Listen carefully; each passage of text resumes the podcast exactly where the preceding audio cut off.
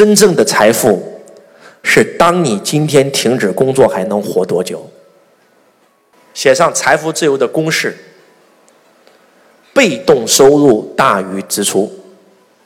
在财商的世界，我们将人类的收入方式分为两种，写上一种叫主动收入，一种叫被动收入。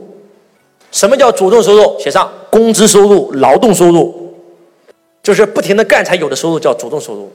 那什么叫被动收入？被动收入就是不需要你干就有的收入叫被动收入，如房租。画一张图在本上。这个世界有两种人，百分之三的人和百分之九十七的人。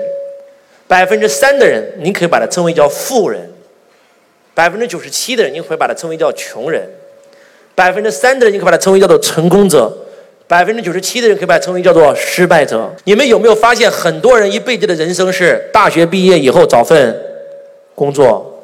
工作是为了赚钱，赚到钱以后消费，消费以后没有钱了继续工作赚钱消费，工作赚钱消费，工作赚钱消费到死为止，一辈子不敢退休。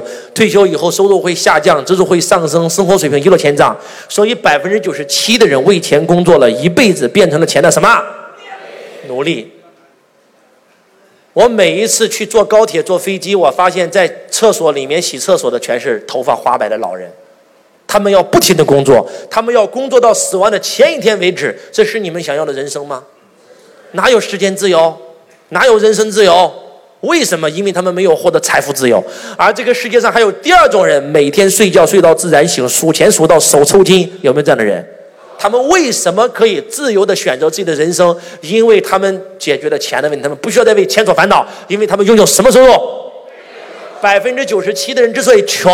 因为他们只有一种收入，叫主动收入。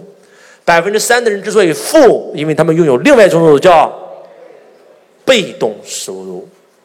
举个例子吧，有打过工的请举手。打工的时候你拥有的是什么收入？主动，主动干就有，不主动干就没有，对不对？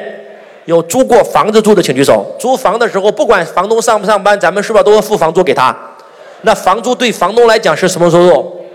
在深圳有很多本地人一辈子不需要工作，二十八号抄水表，三十号收房租，其他时间在家打麻将。为什么？因为他们拥有被动收入。